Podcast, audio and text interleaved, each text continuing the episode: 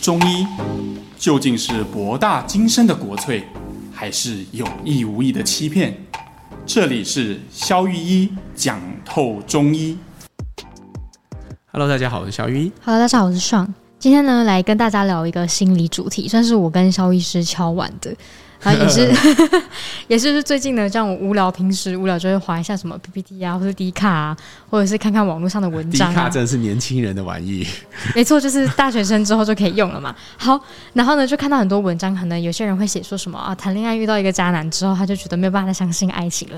要不然就是很多社会新鲜人会写说。哦，他可能遇到主管骂他什么，他觉得很有挫折感，他觉得就是他以后就是这样子，领多少事，领多少钱做多少事啊，不想要再多做事了，反正就是很多心理的状态。然后我觉得都会有扯到一个词汇，可能就是说哦，我觉得我觉得这段感情很失败啊，然后怎么样的，嗯、或是哦工作都很失败，然后就觉得不知道怎么成长。然后想说哦，也许也可以来跟萧医师聊聊看，就是关于失败这件事情。OK，好，好沉重啊。OK，呃。我我想提一个有趣的事情啦，就是比如说，你看啊，像刚刚上提那个，好，我觉得听起来蛮有趣的。我也蛮常听身边就是一些年轻的妹妹讲这些这些这类的哈，嗯，遇到一个渣男之后，就说他再也不相信爱情嘛。这真的很多人会 po 文呢，这个十篇有九篇都是。我也有可能是单纯取暖，也是有的，对啊。但是我想要提的是说。我记得我我妈小时候，不是不是我妈小时候，是我小时候，讲错，是我小时候。嗯，然后我妈都说，我小时候很喜欢拿手去那个，就是只要家里有洞洞的地方，我的手都会伸进去。所以我小时候把家里所有的那个插座，就是手都会伸进去，都都把它有一种那个塞子嘛，就是塑胶，就是可以把它塞到那个，就是怕小朋友伸进去。然后比如说像我我生长的那个年代，像可能没有看过这机器，有时候。那个录影带会有那个回带机啊，我还真的没看过。好，没关系，算了。那个回带机很奇怪，都会长得像一个那个车车的样子。嗯哼。然后就是把大大卷大卷录影带放进去，然后它就可以自动倒带这样子。然后那个回带机也是一个洞洞嘛，这手是一定要，而且它是可以手掌整个伸进去。哦，这么大？对对对对对对对对。你没有看过录影带？你刚表情这样太伤人了。对对对，没有啦。我如果讲到就是手伸到洞里面，我就走就是那个骑机车的时候，龙头一转不是有个洞吗？哦对啊，我就是会把手伸进去。还有我妈在炖一个汤啊，然后你知道那个锅子跟那个瓦斯炉中间也是有洞洞，有这个我看过。发亮，所以我手也是会伸进去，很可怕，很可怕。我妈都说我小时候很可怕，这样只要看到洞都想要伸进去，然后看到别的小孩眼睛，我也想要把手伸进去，这样。那你会不会被骂啊？OK，但是你看哈。你问的这个是好问题，会不会被骂？对，如果这个时候呢，我常觉得哈，为什么我要突然讲这个故事？跟刚刚那个渣男有关吗？有关。你看，你会因为渣男就不相信爱情，但是你小时候好像不会因为你烫到，你下次就不会再犯呢？对，就是还是会去争继续碰，对不对？我们讲的是这样嘛？我们如何面对失败？嗯，如果今天你面对一段。段有挫败的感情之后，你再也无法相信爱情，就意味着你觉得失败的经验让你没有办法再重新站起来，嗯、再做一次冒险。没错。可是你小时候为什么我们都会这样啊？这次被烫到，下次不甘心再来啊？那好奇心吧，就觉得就是想要碰碰看啊。啊，对。其实我总结的是两个，嗯，一个就是小时候跟现在最大的区分在于，第一，好奇。哦，好奇。我们那时候对什么东西都充满好奇，就像我对每一个洞都充满了好奇一样。对，好，这是第一。第二，我们没有在看代价。我们没有在看代价。你知道冒险一定会有代价吗？对，你有学骑脚踏车过吧？会就是摔个稀巴烂。但是你有听过有人因为脚踏车学习的时候说摔倒，后来没有学骑会呃没有学会骑脚踏车吗？其实大部分后来都是学会的。对对。但是为什么我们就会因为碰到一段失败的爱情而不敢再尝试另外一段爱情啊？Why？Why？对，我觉得其实就是我们现在已经被训练到，我们没有对世界上没有基本的好奇。嗯。第二就是我们都在看我们要付出什么样的代价，因为这一次的感情让我受伤很重，我很痛苦，我哭了很多个晚上，我没有把它走出来。嗯。我瘦了好几公斤，这可能不是代价，这可能是价值哈。所以，所以。我就不愿意再尝试下一次冒险，下一段感情。但是小时候的我们不会这样，我们是越挫越勇的，我们是充满好奇的，我们是不看代价的，我们甚至不在意有没有价值。嗯，拿手进去瓦斯炉被烫到有什么价值啊？起水泡嘛。其实这样讲起来也是，就是比如说像小时候我们学东西，就算学不会，也觉得就积木倒你也觉得没什么。但就是长大反而也就是感情之外，或者是比如说学业或工作，也很容易因为一些事情觉得很有 怎么讲，觉得哦自己做错了，还是觉得自己做的很糟。对，所以其实这个就是引往更深一层看，我就发现其实失败嗯跟挫败感压根就不是一回事。嗯我们现在会觉得失败很可怕，其实我们真的是害怕失败嘛？失败只是一个客观的结果嘛？什么意思？我们今天做任何事情都有可能会失败，考试考糟了是失败，呃呃，工作没有完成被老板骂是失败，对。好，但是你有没有看过有一种人被老板骂，他也是嬉皮笑脸的啊，也不会怎么样。所以失败不等于挫败感嘛？哦，是哦，对，不太一样。对，挫败感的意思是什么？是我很糟。我很没有价值，我就烂。我是一个不可怕，呃，我是一个不可靠的人，嗯、我就烂，嗯、我最废了，嗯、这个叫做挫败感，感叫做自我价值低落。对，那这两个不见得相等。小时候我们之所以一直勇敢的冒险，就是因为我们从来不会把失败跟挫败感画上等号。今天我被烫到，是我的错吗？当然不是我的错，我是很棒的宝宝，下一次继续啊，我是很棒的宝宝。但是如果今天。你在一段感情里面或者挫败，你有多少时候，其实你心里面跑的是，是不是我做错了什么？嗯，我如果怎么样，是不是今天不会走到这个程度？嗯，刚刚分手之前，我如果不要讲那样的话刺激他，我是不是会怎么样？我平常如果不是这么作，叫他每天都来接我的话，可能今天不会弄成这样。你有多少的对话是跟这个有关的？那为什么人长大之后反而会出现这么多跟挫败感比较有关的？就是。Murmur 心里的感觉。OK，这个就要回到当我小时候把手伸到那个洞的时候，我妈怎么对我了？哦，如果今天妈妈对你讲的是，哎、欸，你你这个坏小孩，你这个拍音呐？哎，你怎么可以这样做？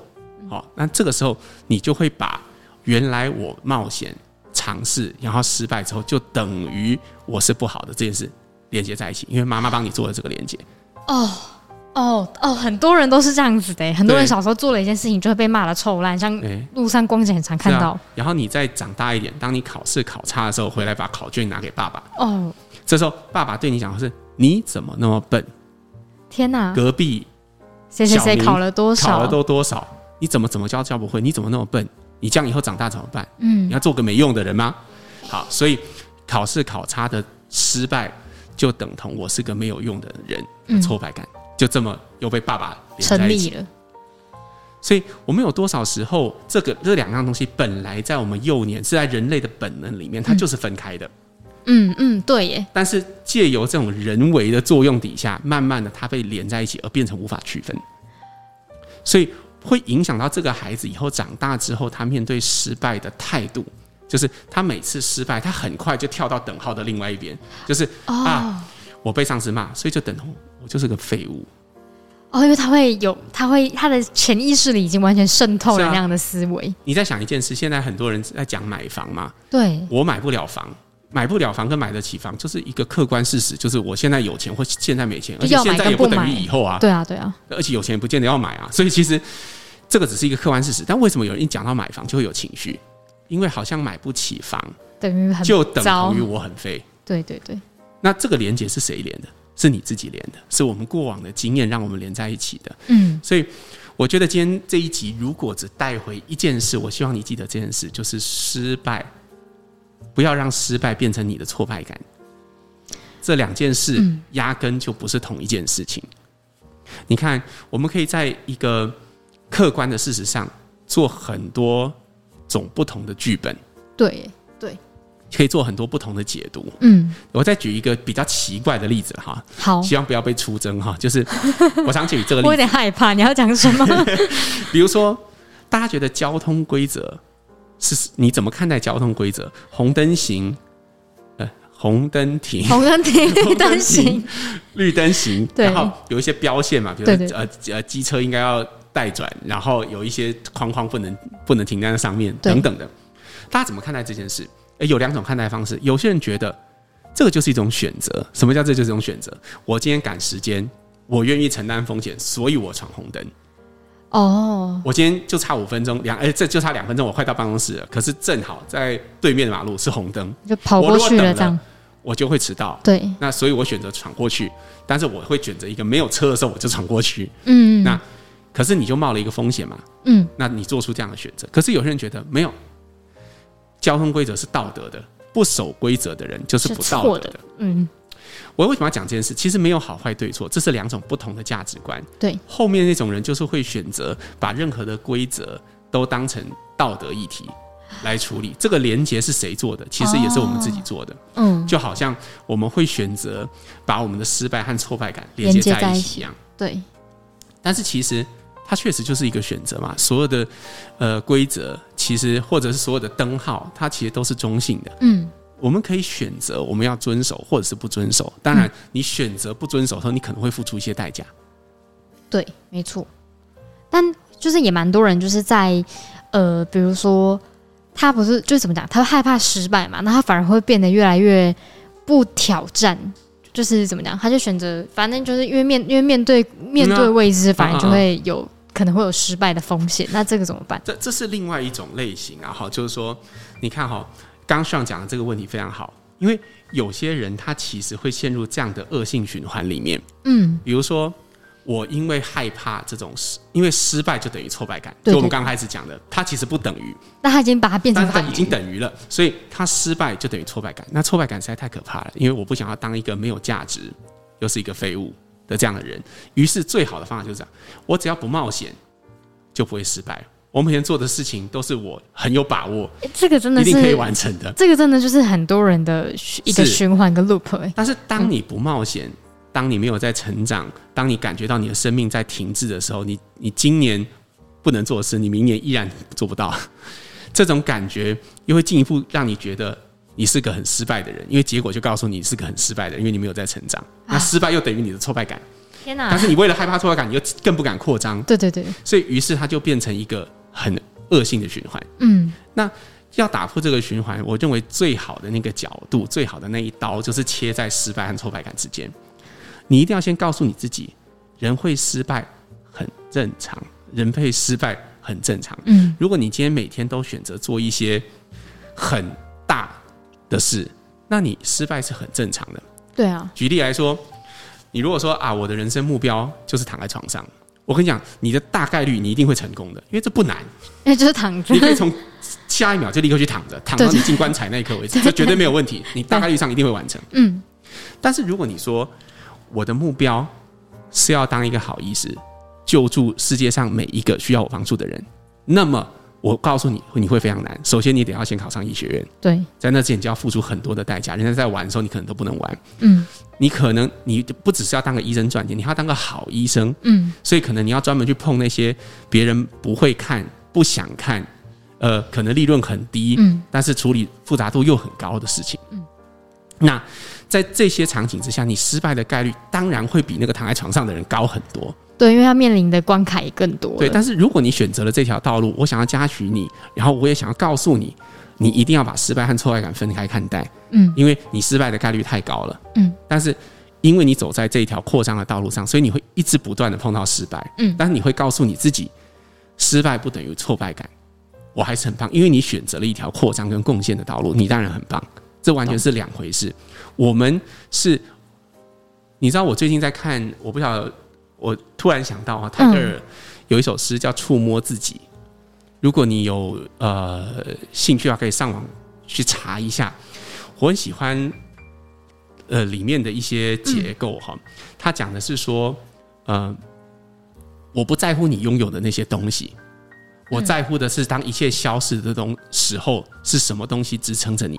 哦，那这个其实就是你不会因为失败而变成一个不好的人。不好的人，懂。我们定义我们的方式是你想做什么样的事情，你想成为什么样的人，那个才是真正的你。嗯，所以回到感情也是，就是一次渣男并不等于你的感情就是会失败。对，我觉得如果真的要回应像情感的这些问题的话，我觉得其实也可以用这个角度，我们刚刚讲的这个角度来看。没错。你这一次的感情失败，不代表你是一个不好的人，嗯、不好的男生或不好的女生。女生重点是你想要构建什么样的亲密关系？对，你想要给在这段亲密关系里面，想要彼此创造什么样的价值跟体验？我觉得这其实还是比较重要的。没错哦。关于这失败的主题，我们也是讲的很激昂。好了，那肖旭有没有就是要分享一下你自己面对是呃失败的一些心路历程吗？我觉得这个我们没有惹，突然问他的。我觉得我自己，呃，我从小在学业上这个这一块没有什么太大的失败历程啦，就是这 这种。但是我我觉得父母真的给我们很大的影响，因为我从小就有气喘。啊，我我也没当兵嘛，也是因为气喘的关系。嗯，然后呃，我小时候我爸就会写联络簿给我的导师说，哦，家居就是有气喘，所以就不要分配打扫工作给他，因为我吸吸吸灰尘就会气喘。哦，然后因为这件事就会被班上同学嘲笑啊，因为就觉得好像连擦玻璃都不行，好像很弱这样。嗯，然后我还记得呃，小学的时候有一次班上跑大队接力，嗯，然后我们班四十一个人，我就是那一个不跑的那个。所以，当我们班拿到那一届的校级冠军的时候，那个参与感，就是当最后一个人跑回来，然后呃，全班所有的人都在欢呼，说我我感觉到好孤单，然后一种好抽离的感觉，就是我虽然属于这一班，嗯，但这份荣耀好像没有我的那一份，嗯，对。然后呃，也是因为这样，我觉得在呃呃成长过程中，我就一直觉得哦，体力活动是。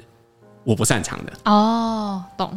对，所以所有运动项目我都觉得，不管是什么篮球啊、什么排球，那都不关我的事。然后我还会自我催眠我自己，我就是会觉得，嗯、呃，没关系，反正我会念书就好，那个不是很重要。但必须讲一个羡慕的，就是你这样子感觉，感觉你小时候没什么运动，却长到一百八十几公分。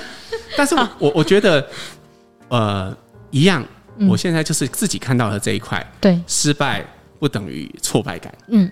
这个时候，你可以重新为你自己的生命下一些新的选择。所以我之前不是跟大家分享过枯木逢春嘛？就是给我自己一种新的训练。哎，其实我也是可以举到三百公斤。谁跟你说你很弱的？嗯，对对。那到底是谁跟你说你不擅长的？嗯，就是我觉得人就是要不断的冒险，不断的扩张，不断的挑战，你才会迎来你生命当中完全不一样的那种体验。嗯，然后我真的感觉到，哎，当你。可以举起三百斤的时候，那个跟你考上建中的感觉是一样的。哇，就是你会觉得哇，原来我也可以。可以，嗯。就也许你本来就是个体育咖，这个地方不是你的扩张，但是也许你创做一些你平常不会做的事情，那你也可以享受那种扩张带来的生命成就感。懂。而那个会让你跨越失败的感觉，因为我们都很想要赢。嗯，对，我们都很想要赢，所以就不要去害怕挑战未知，就有可能赢。对呀、啊，冒险才有可能赢嘛。没错，你今天如果你的目标是躺在床上，你一定会赢，但是你不会爽。我们要又赢又爽，又爽。没错。好，我们带着一个又赢又爽的心情来念本周的留言。我们留长一点的时间回留言，因为我们留言蛮多的，然后相信很多听众也等的蛮久的。那我们先来回本周的第一则留言。好，这是一个超长型留言。小旭，你准备好了吗？要认真听。好哦。好，我分段念。他说呢，他是一个被胃食道逆流搞到很厌世的一个人。他说：“两位好呢，他真的很喜欢我们的节目，也是少数让他能够一直听下去的节目。然后同时也是每周五下班时光享受的好时光这样子。”他说呢，就是呃，他二十七岁一个女大生啊，有胃食道逆流。女女生啦，然后之后呢，反反复复一个月去照胃镜，然后吃了那个德喜胃通三个月哦，嗯嗯，然后后来好像呢好了，不过最近又开始复发，然后一开始是久咳不愈，然后四个月了，然后到今天还是这样子，然后他还会因为喉咙痛啊，然后嘴巴有点酸酸的，还以为是感冒吹到风，本来以为就是本来以为就是这样子，那没想到是就是肠胃的原因，后来又看了几个医生。那突然又有一个医生跟他说他是胃食道逆流。那他第一个问题是问说，他目前做法是先去医院啊拿了自费的德喜胃痛一个月。然后请问这个到底要吃几个月，还是先吃一个月看看？那第二个点是呢，他说他看中医都没有好，而且发现症状好像都是介于要么咳嗽，要么就是整个酸水上来，造成喉咙痛啊、牙龈侵蚀的一些状态。所以他就是想说，会不会是因为结构的问题导致他本身？有这样子的胃酸逆流的症状发生，因为他说他会肩颈酸痛，然后常常在家吃饭的时候也会习惯翘左脚，然后因为没有结构治疗的经验经验，所以他想要问结构治疗会用推拿的方式吗？那他的胃逆用结构治疗有救吗？这样子，那个他好像有很多问题是关于结构治疗的啊。我们先讲一下，我我不我没有办法从你给的资讯里面去判断。就是你的胃酸逆流到底是跟结构治疗有没有关系？嗯，但是我觉得这个要请结构医师帮你去做评估，因为通常结构治疗它是要用触诊的方式对去摸。那至于手段上是不是推拿，这不一定啊，因为有些像黄医师是用手跟针并用嘛，对对。那有有些结构治疗医师是采用整骨的方法或者是什么，就是那个门派很多种，但是整体的治疗观念是不变，就是你的结构是歪斜的。造成你胃酸逆流，所以他把结构整回去，嗯、你的你的喷门口的盖子就可以盖上，这样用这样的逻辑去治疗。嗯，但是首先还是要先评估你到底是不是因为结构歪斜造成的。的胃逆，嗯，那我会觉得其实因为呃二十七岁哈，如果你除非你受过伤啦，不然的话，其实你有结构问题的可能性，我觉得相对来说是比较低。嗯，那从你反反复复，然后吃一些药会变得比较好，然后不吃又会变差。我觉得其实跟情绪可能是最有关系的。嗯嗯，所以呃，我会建议你做一个方式哈，当然这只是一个建议啦，你可以看看呃，我们之前有一集好像在讲冥想，对不对？冥想指南。对对对对对，你可以听听看那一集，然后试着试着做做看，也许会对你，嗯、也许你会有意想不到的收获啦。嗯、好，那我们再来念本周下一则留言，他说。我们之前有一个频尿的那一集，然后有一位听众就问说：“哎，那如果尿比较少是什么样的体质呢？”哦，因为我们上次讲尿多嘛。对对对对。其实尿少就相对于尿多，它其实就是一个水循环比较慢的体质。有些人他喝水、嗯、喝进来，他可以喝很少。比如说你问他一天喝多少，他就说：“哎，如果好像没有特别有人叫他喝水，他不爱喝，好像他就不用喝水。好”那我说：“那你一个早上会去上几次厕所？”他说：“嗯，早上起来可能一次吧。”然后就就没，然后就没有了，很少哎、欸。对啊，一天可能就两三次、三四次这样。对，那这种就属于水循环很慢的，它进的速度慢，出去的速度也慢。嗯，好，那整个水循环的速度比较慢。那这种通常一般是指比较虚，或者比较寒，或者是水饮卡在身体里面的体质。懂，所以它具体是什么，也是要就是就医看看。对，但水只是一个表征啦，嗯、我们不能说哦。因为你水跑得慢，你就等于什么？嗯、但是它告诉我们的是一群资讯，就有说这可能是水卡在身体里面，那卡的原因可能是虚，可能是寒，懂？好的，那我们再念下一则留言呢？他之前说你好，他说希望有机会敲完一个主题，是他容易生气，然后承受不了失败的痛苦，那是否可以跟经络的中医结合？因为他想要增加自己承受失败的耐力，除了健身跟养生，更想要知道还有哪边的穴道可以加强他的脏腑，让他更有力量。这个这个问题是你特别选过的吗？承受失败的痛苦，就是其实我这这有一块，就是我刚好整理留言，然后看看到这个，我有特别 mark 起来。这个观众，如果你真的有听到这一集的话，你真的可以好好听听看。你看哦，你说你无法承受失败的痛苦，但你想要透过你想要做到的目标是什么？你想要透过养生，透过经络，嗯，透过什么东西让你自己变得更强壮？所以你真正的议题其实是什么？是你觉得你自己不够强壮？对。那你就要，也许你要问自己，你这份虚弱感是从从哪边哪里来的？对对，那也许这个才能够回答你不能够承受失败痛苦的问题。因为我不觉得你可以靠任何吃什么东西、做什么样的调理去提高你承受失败的痛苦。嗯，我觉得生生，因为失败的痛苦是心里面的。嗯，那这些东西能给你支持是生里面的。嗯。好，那我们就抛出了一个疑问，就让他可以去思考看看。对，也许可以去想一下，为什么你那份虚弱感是来源于什么？是谁告诉你？就像小时候是我爸告诉我我是不能运动的，那是谁告诉你你很虚弱的？好的，那就让他想想看。那我们再念下一则留言。他说：“请问肖御医呢？他对于排除体内湿气要怎么处理？因为网络上疯传的那个姜茶，他喝了是可以改善的吗？”呃，第一，我不知道网络上疯传的姜茶是什么。然后第二是姜枣茶啦，拍谁有少念一个字？对对对。然后第二是，就不要再讲湿气了嘛。你看湿气，你看我们被骂了。不 是不是，不开玩笑的啦。好好笑，开玩笑的，开玩笑。就是湿气，其实体内有湿气，嗯，没有一定要排出。嗯，我我常在讲，你看我们上次不是在讲吃麦跟吃稻的一个分别嘛？对啊。你看北部的人就是因为身体很干嘛，嗯，所以他吃些小麦反而是可以把湿保在身体里面。那南方人我们就是要排湿嘛，因为你就是吃水稻，反而可以把湿气排出去嘛。所以，代表这是个平衡问题。不是一定要把湿气排干净。你应该问的问题是：你你怎么知道你有湿气？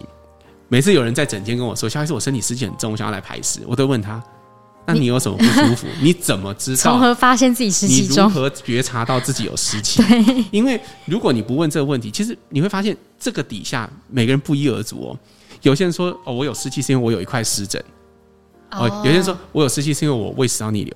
有人说：“哦，我有湿气其实是因为我觉得下午都会头很闷重。”嗯，哎，这三种对。中医都有人把它叫湿气，但也不一定管它 叫湿气，但这三种的用药都完全不同。哦，OK，所以没有办法有什么药是用来排湿的，不是这样子。嗯，对。好的，好，那我们再念就是本周的最后一则超长留言。他说：“萧御医跟上你们好，他是一个香港的听众。他说自从发现这个 Podcast 之后呢，他就经常收听，然后现正努力听完所有的集数。他说，因为他他说因为你们令沉闷的中医变得生动有趣，加上呢常用。”具体生动的比喻来解释复杂的理论，使得听众容易理解，而上的声音亦非常动听，听着十分舒服。谢谢。你不要真爽成这样，好不好？好，下一段。他说：“感谢小雨百忙之中抽空如此做这些如此优质的节目，然后将中医的知识带给普罗大众，然后找到好的中医看病并非易事，近来好不容易找到一个好中医。”令我身体的问题有所好转，但是他给我的一些忌口清单及叮嘱要戒口的食物实在太多了，令他满腹疑惑。例如呢，他说因为香港的天气很湿热。故呃肉类方面不能吃鸡牛羊海鲜，尤其是海鲜特别容易就是呃造成一些状况，所以要忌口。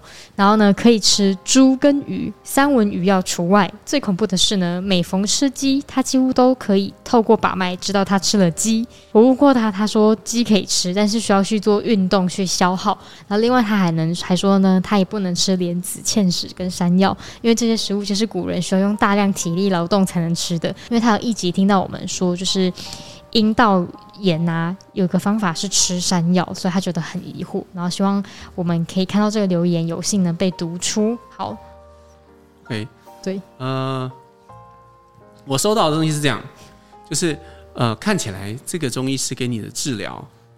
第一，好像是有点效果的，因为你说你吃了之后是有效的。的那但是它是一个套餐来的，也就是说，你除了要吃它的药之外呢，你还要遵守一套蛮复杂的饮食规则。饮食规则。对对，那当然中间有一些点状的东西，其实都是合理的啦。好，比如说，如果你肝火旺的话，少吃鸡，这个其实没有什么太大问题，因为我们其实之前有讲过，鸡会生。呃，肝气，对对对，所以这个没有什么太大的问题，只是说，呃，有没有需要？我觉得这个是你的选择啦。因为今天你说你看了很多个医生，可能有些不需要忌口。有些不太讲究忌口，但是结果是没有结果嘛？对。但是这个医生，你再搭配饮食，然后吃他的药是有结果的，那这个是事实。那你觉得？嗯、但是你刚刚都已经讲到，呃，人生在世，如果都到这种程度，我觉得其实你也可以再去寻找有没有可能有另外一个套餐的可能性。懂？对，因为我我自己其实是一个比较，我自己是一个不太忌口的人，嗯，所以我也不会当一个。呃，叫别人忌口的意思，因为我自己做不到，我就觉得那我也不想要叫别人做。懂对，那但是我觉得我们也是可以取得一定程度的疗效啦。我是觉得我自己的想法是，如果我们开出去的药连食材的那一点点偏性都抵消不掉的话，我就会觉得那那我们在做什么呢？所以，所以，所以我有时候会比较用这个方式，但我我强调每一个医生都有他自己的。方法观点，嗯，对，所以我觉得我只是强调每一个东西都像麦当劳的 A 套餐、B 套餐，可能你喜欢它的疗效，你喜欢薯条，但你不喜欢炸鸡，那就换个套餐，懂？看能不能选到你合适的套餐。好，那就让这位听众去思考一下，他的就是他喜欢的诊疗方向是什么。好，那我们本周的留言就念到这边。OK，我们下次再见喽，拜拜，拜拜。